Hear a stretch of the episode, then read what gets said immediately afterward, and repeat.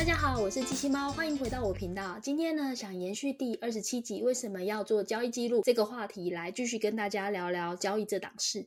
那今天请到了一位全职的交易者来聊聊如何学习技术分析，以及怎么样找到属于自己的交易系统。那这位全职交易者，他目前带领了大概一千七百人的交易群，大家是不是很迫不及待想要听听他到底是怎么做到的呢？那我们来欢迎小韭菜菜跟我们分享。Hello，小韭菜菜好。Hello，我是小韭菜菜。大家都会叫我菜菜，你叫我菜菜就可以了。好哦，菜菜 好，菜菜，我可不可以请你先自我介绍一下，就是你的 background 是什么样子的？接触币圈的话，我其实是二零二零年才开始接触的。那我其实资历也不算长，对啊，跟大家比起来，那当初为什么会接触币圈，其实是透过工具王阿张这个人。那我不知道大家有没有认识，这样，我觉得透过他来认识加密货币。当初其实会接触的契机，就是说。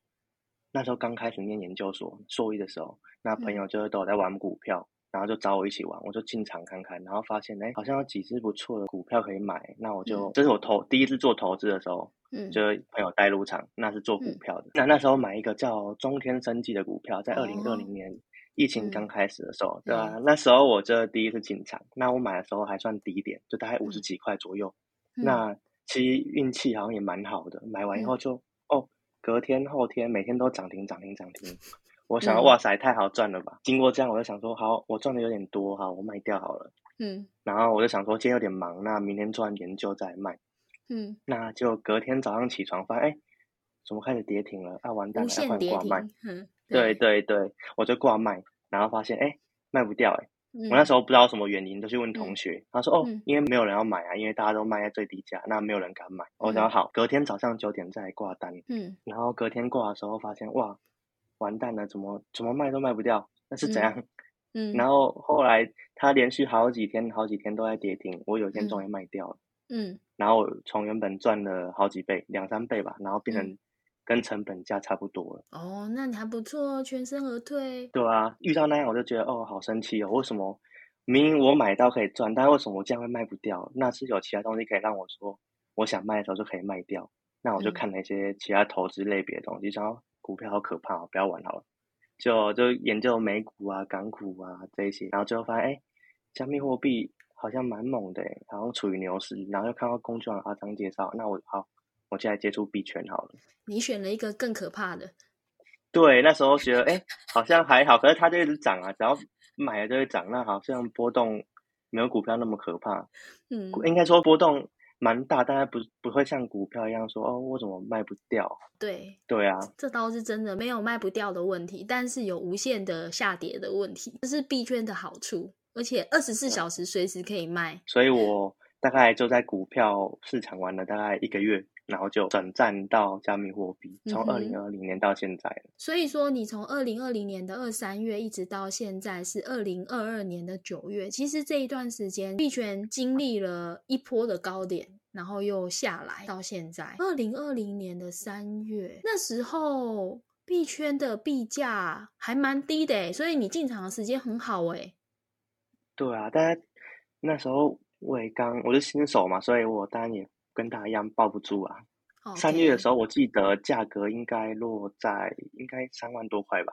以太大概才几百块美金而已，对啊，对啊，那时候刚入场时候那么低，而且比特币好像才几千块吧。三月份应该，我想一下，那时候入场应该一万出头吧，很心动的价格，真的很甜美的价格。菜菜，我想问你一下，你怎么学习技术分析的？因为你说你一开始是进入股票市场，那时候你有学技术分析吗？嗯，那时候没有，就刚进场嘛，那我就跟新手一样，就一般人，我就想，哎。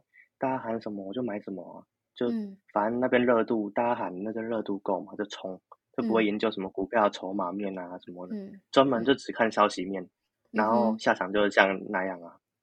如果有报道像中天这种，刚好运气好，那我还有其实还有几其他的没有讲出来。那些就蛮惨的。你那时候进台股的时候，一个月那时候你用多少资金进场？那时候我大概十五万台币吧。赚了多少钱回来？有两三倍过，但是最后还是回到原点。没有，因为你还有加其他的嘛，你全部加起来。对啊，对啊。最后是回到原点，接近回到原点。基本上接近回到原点。就不赚不赔。那你进入币圈之后，开始学习技术分析了吗？刚开始我也是跟以前一样，就是哦，大家说什么买什么。但我后来就是蛮头痛，就是发现这样一次买完就，哎，为什么怎么买怎么跌，怎么买怎么跌？是我不会买吗？为什么别别人都说，哦，他们买这个然后赚很多，为什么我一买？就跌，嗯哼，所以你在听信很多的大家说这个很棒，这个币很好，会赚钱，你就跟着进场，但是都不如预期。没错，所以后来就决定学习技术分析吗？对，没错。一开始我就觉得说，呃，为什么别人怎么判断他来买，然后什么时候卖，为什么他们都可以抓到这些买跟卖的时间点，那为什么我跟的时候都不行？那我就开始去研究嘛。刚开始初期的时候，其实跟大家一样，就是从 Google 上找关键字啊，例如什么买卖的时机怎么抓啊，交易指标怎么用啊，然后甚至我都我去看一些书，就是找一些书来翻看看。然后其实我到后面发现说，哦，重复性蛮高的。嗯。那到这时候我就发现说，我就从这一个方面开始去研究，就可能我看到他们说，可能指标技术分析的 MA 移动平均线啊。还有中长线的 MACD 啊，或者短线技术指标的 RSI 这些，那他们基本上都在别人讲的交易技术里面都用得到。那我其实刚开始就透过这些来学习，嗯哼，这是我最初期的学习方法。嗯哼，对，然后到后面我发现这些指标可能有点滞后了，没有那么准，可能你买入的时候好像已经。快不行了，就你只能吃到一点点波段。那我就发现说，哦，不行，我就会看其他人怎么做分析。我其实找一些专精交易的交易员，他们的 YouTube 啊，或者他们是有一些直播的方法。那我就到最后就看他们做分析方法来融会贯通，然后最后再把这些东西在市场验证一下。嗯，对。那其实这部分学费缴蛮多的，就是。学费缴蛮多，你指的是你在实证的过程中缴蛮多的，还是是去学习的过程中缴很多学费？不管是买书的费用。嘛，或者是我到时候来应用的时候，那些就是要复盘的时候亏损的钱，其实就是所谓的学费了，对啊。所以就是实证上面的付出的学费是很多的，对啊，对啊。那你在这整个过程中，不管是实证，或是去 YouTube 或者是书上去学这些技术分析，你最后有找到自己的一个交易系统吗？对我最后就是透过这些，其实就交易久，经验就有了嘛。那我可能就可以抓到一些可能主力的剧本啊，或者规划路径要怎么走，可能的走走法这样。对，就其实可以有一套。慢慢建立出自己一套看盘的方法。你的这个看盘的方法有特别适用的场景吗？我的意思是说，比如说适用大币，还是说山寨币这一些，你的交易模组习惯，或是你的交易系统有特别适合的币种类型吗？嗯，其实我后来发现说，这些这东西这套逻辑是每一种币就通用，但其实它每一个币的主力可能都不太一样。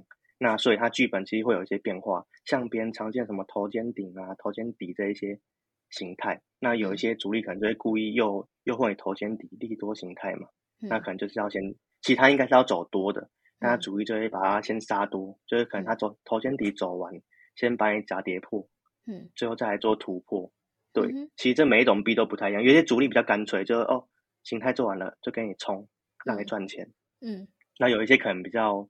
阴险一点，就让你好像要突破要赚钱的，然后没有没有，先让你亏一波，把你洗掉，你可能就止损了，然后再冲。对啊，对啊。了解。你怎么样去判断这个主力它是哪一种类型的？它每一段周期的主力可能都不太一样，不同人呐。当然，你可以从这个币的周期，就是可能它一年前或者几个月前，他们大概形态都怎么走，然后去判断哦，这个主力可能会怎么做，然后来去做规划。但它这个不是一百趴，因为你没你也不是主力，你也不知道他要怎么做。对你都可以从以前的他的形态来做一下分析，说，哎，他惯性是这样，他可能要 W 底突破了，哎，没有，他这个 W 底主力不想马上突破，都会先跌再突破，那你就可以来猜测说，这边这边可能 W 底出来了，那可能他要突破，哎。那一定他先跟前面一样，先跌破再突破嘛。嗯，对啊。你有遇过主力换手吗？嗯，主力换手这个其实会也有时候蛮明显的，有经验的人其实看得出来，就是他在做形态的时候就会变成做不太一样。你可能就是刚刚说的交易习惯，每个人都有自己的一套交易习惯。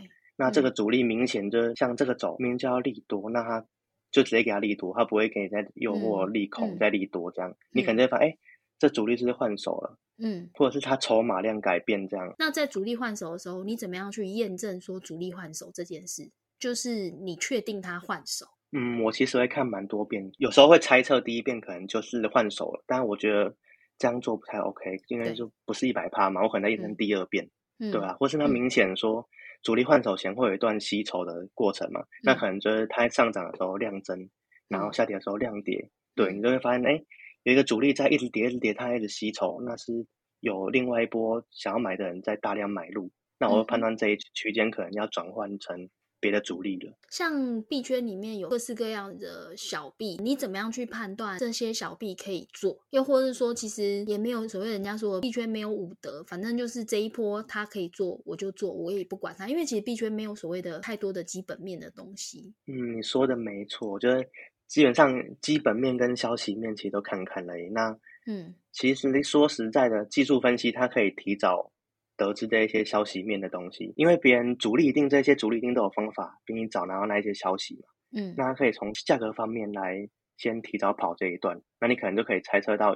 后面的消息可能是什么？我会比较偏好说由价格走势来判断这个币可可不可以买。你有没有在看 Twitter 的习惯？去年有一波啊，就是有一些主力很喜欢在 Twitter 上面喊一喊，然后币价就动了。你说的是 Mask 吗？除了他，还有其他。那你会去看 Twitter 上面这些大神们的讯息内容吗？来作为币价的考量吗？嗯，其实偶尔也会看一下，因为想说，因为还是市场上的能量还是会跟着那些人多的地方走嘛。那他可能他们这些大神发一些交易的消息，那散户可能也会去买，所以。当散户跟这些主力一起买的时候，价格就会上去，那一定可以从这从中捞一些不错不错的价差嘛。嗯，所以你就跟着做一波，就会根据它的价格走势来判断。那例如可能觉得这币还在早期，可能形态还在跑，那我可能觉得，哎，他喊了，那可能他就是在做这个形态的人，那我是就跟着看看，对啊，我会先判断这一些东西，再决定说我要不要跟着消息面走。所以听起来就是。菜菜在做这个币的交易的时候，第一个你可能也是会先看一些有没有消息面，然后来判断这个币是不是属于早期的早发，就是比如属于投矿型的币。如果是属于比较中后期，或者说比较稳定一点，就是采取用技术分析的方式来做币价的交易嘛？对，没错，就是俗话大概说买在无人问津的时候嘛。对啊，然后卖在人声鼎沸。对啊，消息发出来就是人最多的时候，那你。差不多可以再吃一点点，就准备要走了。那你自己这差不多两年多的时间呐，你有没有哪一档币是你做了你认为最成功的？其实要说的话，应该就是以太币。其实要做成功，还是要主流币啊，因为小币你的涨跌都很大，那你可能赚的东赚的有可能马上就亏回去了。那你要做比较成功，你可能就要从最稳定的币开始做。嗯我觉得还是比特币跟以太币这两个币，我做起来会最稳定。那小币可能就是。做起来，你可能今天可能赚比较多，明天可能就赔了，嗯或是你有可能对啊，但还是会保守的一个大赚小赔的概念，这样你长期来交易才能获利嘛？对啊，对啊，这种大币啊，它还是比较有技术分析的立足点吧？嗯，因为你说散户多嘛，散户其实蛮多，那其实会技术分析的人也蛮多的，那所以你说技术分析会的人看。那他们会做点，其实都差不多。那其实我们就会跟着这些人一起赚钱。主力故意做形态给我们这一些会技术分析的人看，对啊，然后我们就可以跟着他们走。那我们要割谁？就是割比较不会玩的人嘛。还有比较晚发现的人。对啊，对啊。你也是看着主力的图，预想主力要干嘛，跟着主力的讯号出现，就赶快跟着上车或跟着下车。没错，就是其实你也不能不可能卖比主力快啊。那你就看到他可能在出货了。就快点一起出货，那就可能对市场敏感度可能会比较高的时候，应该说你要市场敏感度够高，才能发现，哎，主力好像在出货喽，那我是要跟着出了。那如果散户可能说，哦，散户就可能就会很疯魔，说，哦，回调回调就让你上车，那没有回调完就直接继续砸。那你怎么去判断主力要下车了？你怎么样去判那个市场风向？其实很明显，就是说价格在跌的时候，你的买买卖量慢慢上升，可能就是主力在慢慢的出货，让它越出越多，越出越多。因为他不想要，他如果一次出太大量，爆一根大量，那你们既然在发现说，哇，主力在砸了，快点跑。嗯，所以他不会这么做，他可能就是慢慢跌的时候，慢慢卖，慢慢卖，所以量会慢慢增加。那你可能发现这些迹象的时候，会想说，哦，主力可能在出货，那我。就该走了。现在你是都做现货买卖吗？还是你有做杠杆？我两个都会，就是现货是会报比较久，那合约可能就是顶多几天内或一个礼拜内就会把它抛掉了。OK，那你会把这两个交易策略同时合并做吗？其实策略逻辑差不多啊，但像现货的部分，你是在加密货币市场可能就会长线多头嘛，因为现在对其他人来说，可能加密货币算早期。那现货其实我比较偏好找一个好的位置就抄底，就不太会去动它了。嗯，如果你看错方向跌，那你卖掉你一定马上亏嘛。但如果你能抱得久的话，那到最后一定还是会涨回来居多。但是这前提是它的主流币不是山寨币，因为山寨币一定有归零的可能嘛。那比特以太就不好说。所以长期来说。现货我只会做抄底的动作，嗯，对，那合约才去做波段。你的仓位管理是怎么做的？因为你既然也有大币有小币，你大概是拿你资金多少来做这些小币，来期待一个暴击？因为投资总要放在不同篮子嘛，就鸡蛋不能放在同一个篮子。对，那我合约的部分就会拿大概两三成出来做，那其他七成可能就会做一些定投啊，或者是现货买。嗯哼，那合约的部分就从这一些三三十 percent 这边。再去割，就每一仓位我在大概，我每一单大概只会开一到两趴的金额而已，我不会开太多。嗯哼，因为合约就是说赚得快也亏得快嘛。嗯，你的合约是会做小币嘛？因为我好像有在划你的那个 IG，你好像之前也有在贴你的一些交易单嘛。合约部分小币也是会做啊，因为毕竟小币的涨幅比较惊人嘛，你可以在这上面保有大赚小赔的几率比较高，因为小币在跌的时候跌很快，但你。翻要跌很快的时候，你可以提早就停损，那你就可以小赔嘛。那它赚的时候，它如果主力在做操作的时候，它一根就会很大根，那可能五六趴、十几趴这样。那其实做小币的话，你获利会比较好，就是小赔大赚。嗯，跟主流币不太一样，因为主流币你要拉要砸，其实都有限，可你要五趴一天内，其实也说很难。很难呐，一年大概每个月遇到一次就还不错了。菜菜，我想问一下，像你自己有经营一些社群嘛？那其中有一个社群是交易群，我看今天大概一千七百人左右。你在这个交易群，我看你好像有九个管理者，你的群很大哎。你是怎么样去经营的交易群？怎么开始？初期经营社群的我，就是觉得说，我没有一开始想要经营交易，我是想要针对新手做教学。因为那时候我看到其他人像工具王阿张，他带我入门的嘛，那我就看到他做社群做的不错，想哎，那他把自己平常喜欢做的事情，然后来分享给别人，那他觉得蛮开心的，然后也可以赚到一些不错的收益，这样就可以流量变现。那我初期就会觉得说，哎，那他可以分享东西，就可以做做教学，那我是也可以跟他一样每天分享东西，然后分享给这些还不懂的人。初期是从 D 卡上面，因为我先建立赖嘛，那。可能没有什么人发现我，因为赖社群要发现也不简单，因为我那时候没有 IG，那我就从迪卡开始经营。那迪卡我就发一些以太币是什么，比特币是什么啊，然后币圈常用的术语啊，或是一些什么技术分析的东西，要怎么去判断？从迪卡慢慢经营，对，然后到后面累积出流量，我发现说，哎，赖社群有人，但是光靠迪卡好像是有大学生，因为迪卡通常大学生来用嘛。嗯，对啊，那可能不太够，就哎，这样人群有点少。嗯，那我就开始经营 IG。嗯那 IG 的部分，我也是就觉得说，哎，一开始秉持着说做的新手教学嘛，就也是跟刚刚迪卡一样的东西，就说什么买卖币啊。嗯，像新手可能就会想说怎么出入金，从最基基础开始教这样。嗯，所以你的流量最开始是来自于迪卡。对，最初期是迪卡，然后后来可能从 IG 或者是。他们觉得东西不错，然后他们去推荐给他们他们的朋友什么的。因为我遇到蛮多人说，哦，我朋友想进你群，可以吗？我就说可以啊，可以啊。嗯，对我一开始带着说分享新手的概念给他们了解，出入币圈的人了解。那后面大家都比较老手了嘛，他们就是想说，哎，那他们都会买卖，但是他们还是怎么买就怎么赔，那怎么做交易？我就慢慢开始觉得，发现这这一些人想要学的东西可能。不止这些，不止说怎么入场而已。对啊，我带他们进来，可是他们一直赔钱，好像也不是一个办法。那我既然会交易，那我总不把这些东西想办法教给他们。嗯哼，所以才后面演变成新手教学，慢慢演变成技术分析的教学，跟怎么做交易这一些。你是怎么样去教导他们，或者说怎么带他们上来的？就是我会分享一些我自己平常在操作的时候，那我可能会觉得说，哎，我是这我这个地方不错，那我分享一些我的思考逻辑给他们。然后让他们参考一下我的操作方法。就例如，我觉得比特币不错，然后他现在哎好像出现头肩底了，那我直接把这张图先截图起来，然后放到社群里面，跟他们说我是怎么看待这张图。因为我在这上面会放一些自己的逻辑，那他们可能去理解，对吧？然后其实通常我是放放完以后就不会理，当然有些人就比较想学习的，他们就会比较上进来私讯我说，哎。这张图他觉得怎么样？怎么样？怎么样做比较好？对啊，没办法，每个人都会。但是我觉得会放逻辑思考给大家看。那想学的，其实他们会主动来慢慢密我，那我就慢慢教给他们。你觉得进入加密货币市场以后啊，你觉得生活作息有没有受到影响？我今年刚从研究所毕业，哎，去年去年去年刚从研究所毕业。嗯，对啊，然后我。研究所的时候也是做研究，就习惯好像习惯人家还有人的晚上的时候，好像比较容易集中精神。做研究所的时候，我就习惯在晚上一两点、半夜这种时间去做我的实验。那可能做完，因为通常硕二可能没课了嘛，那老师也不会说你一定要什么时候来，反正你东西做好，你要开会可以开就好了。嗯，那我研究所的时候，就是可能也是可能下午四五点来学校。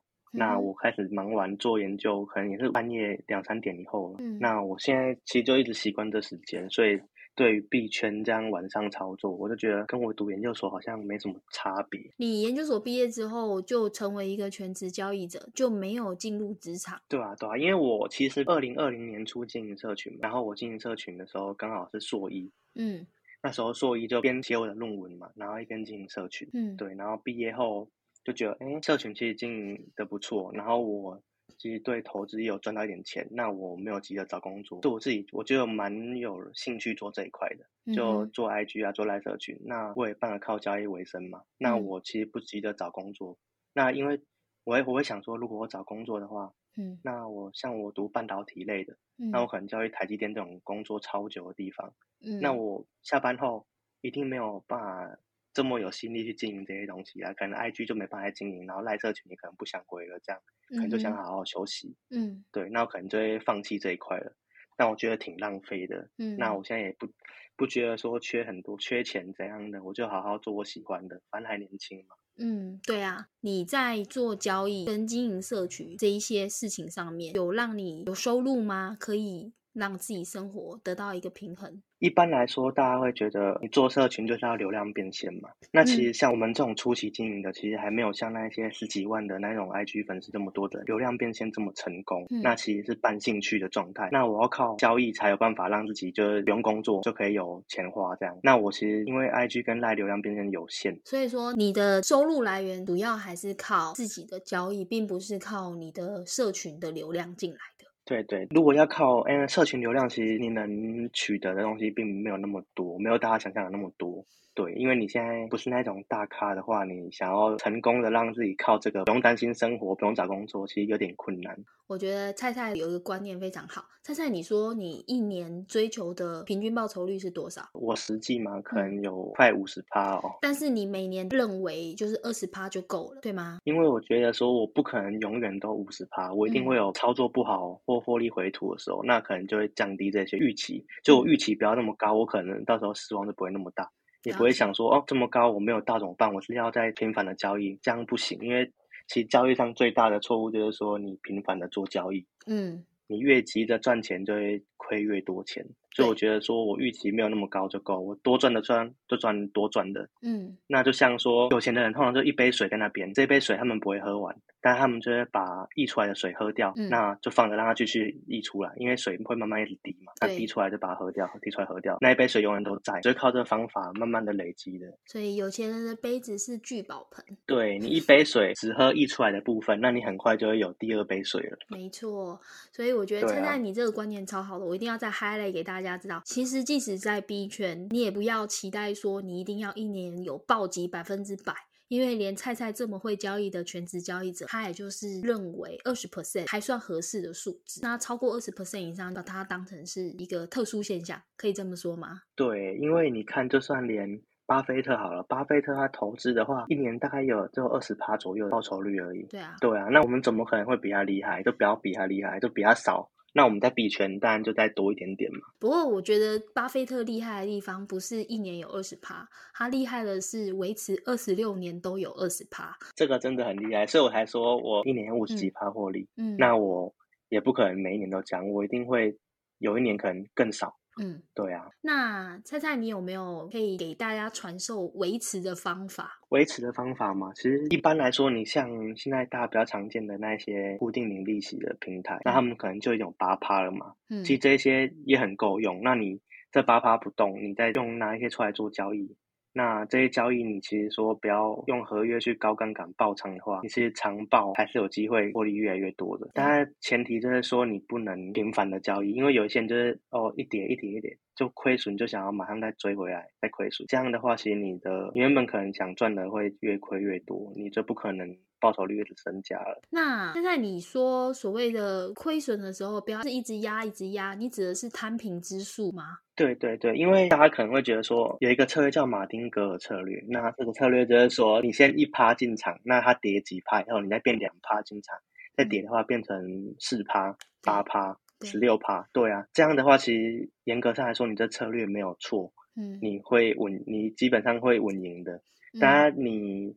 对我们来说，我们根本就没有本那么多，那是本多人在玩的。对我们来说，我们没有无限的本金可以去这样摊平。嗯，那万一他过了好几年都不起来，那你不就就去找工作 work fire 啦？对啊，就 work fire 了。那现在我想问一下，像你刚刚说，你之前一开始带着这些你的交易群里面的新手，怎么样做注册啊？一些币圈的知识，一直到慢慢他们也都有所谓的知识上的成长，有这些想要学更多，然后你就让他们知道你的交易思维。那你有没有遇过？你的社群，因为你的群也是人很多嘛，有没有遇过什么样的社群危机啊？比如说被人家翻群啊，或者是人家觉得你不准啊，或者是来跟你挑战啊之类的。这部分其实我还没有遇到，因为其实准不准的话，其实蛮多人会在意这一点，但是说也没有人敢保证说自己胜率很高。因为如果能高于五十趴一点点，其实就很好了。嗯，那其实比较重要就是让仓位的管理方法，就矩形仓位啊、倒三角形啊、金三金字塔这些仓位。